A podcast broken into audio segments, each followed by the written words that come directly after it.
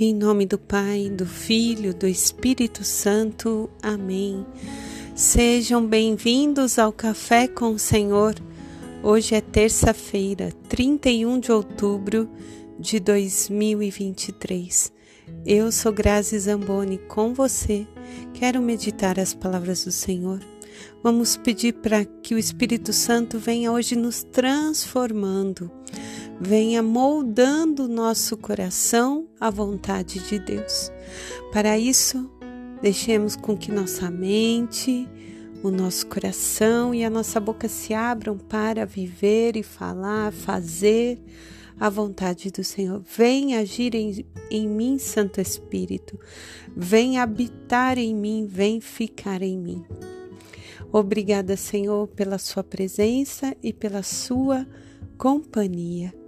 Meus irmãos, nesse dia 31, terça-feira, Paulo, lá na carta aos Romanos, capítulo 8, versículos do 18 ao final, vai nos falar sobre a esperança da glória. E Paulo vai dizer assim que a esperança do cristão não é ser livrado de todo sofrimento, mas poder alcançar a glória de Deus.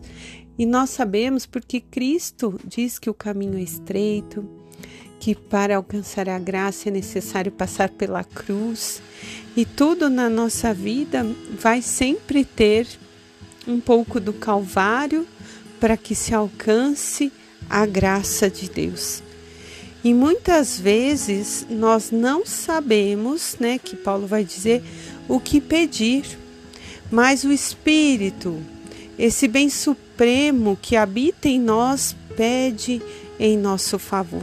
Quando nós convidamos o Espírito Santo para agir, mesmo não sabendo o que pedir, de repente você fica ali numa adoração ao Santíssimo em silêncio. Não diz nada, ou no íntimo, no seu quarto, na sua oração, você agradece ali com o seu cansaço e não pede mas o Espírito sabe que o seu coração está aberto a viver a vontade de Deus e pede em nosso favor. E Paulo usa um termo predestinação, ou seja, o predestinado está é, é, sujeito, né, como ele, ele usa esse termo, a fazer parte do projeto que Deus tem para nós, como filhos. E aí ele diz que é necessário crer. Quem crê é chamado a participar livremente.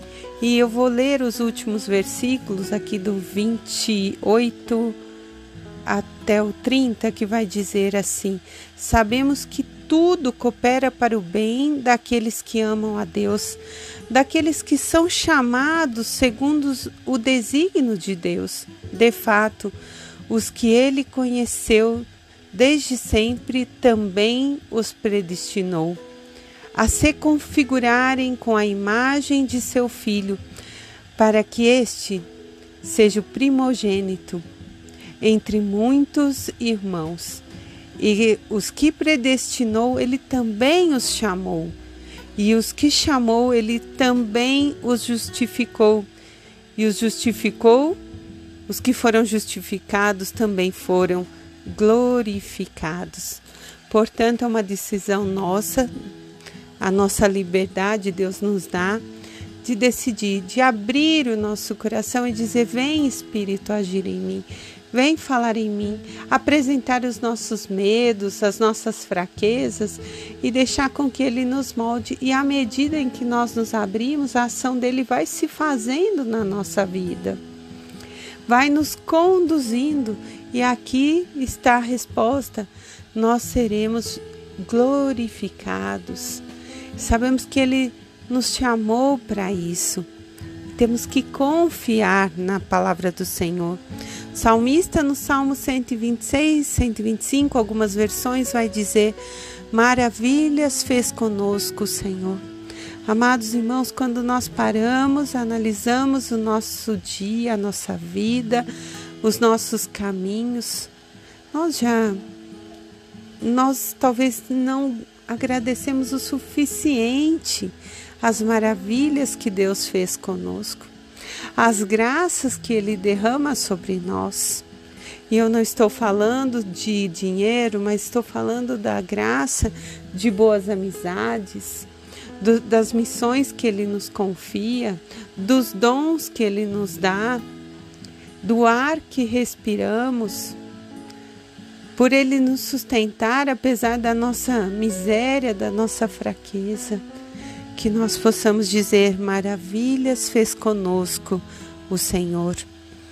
E hoje São Lucas, né, capítulo 13, versículos do 18 ao 21. Ele vai nos dizer que Jesus está ali falando e faz uma pergunta: a que se assemelha o reino de Deus? Como poderei compará-lo? E de repente ele mesmo conta essa parábola. O reino é semelhante a uma semente de mostarda que o homem pegou, lançou em sua horta, ela cresceu e se tornou uma grande árvore, cujos ramos as aves do céu vieram fazer ninhos. Disse ainda: Com que hei de comparar o reino? É semelhante ao fermento que uma mulher pega e mistura três medidas de farinha, até que tudo fique fermentado. Meus irmãos, é isso. O fermento, a semente de mostarda, é ser transformado. É esse o convite que Jesus nos faz, pela ação do Espírito Santo que trabalha em nós com pequenas coisas, como fermento, como grão de mostarda. Eles são pequenos, são pouco, mas basta um pouco do Espírito Santo para que a nossa esperança, que é uma virtude, uma virtude que a gente não vê, mas que nos coloca, né? Todo aquele que tem esperança está aberto aos planos e à vontade de Deus, porque permitiu que o Espírito trabalhe. E todos nós podemos, meus irmãos, ter essa alegria da presença amorosa de Deus. O que pode nos afligir? Quando nós temos Deus à nossa frente, a pobreza, as perseguições, as desonras, isso tudo nós vamos oferecer, como diz Paulo.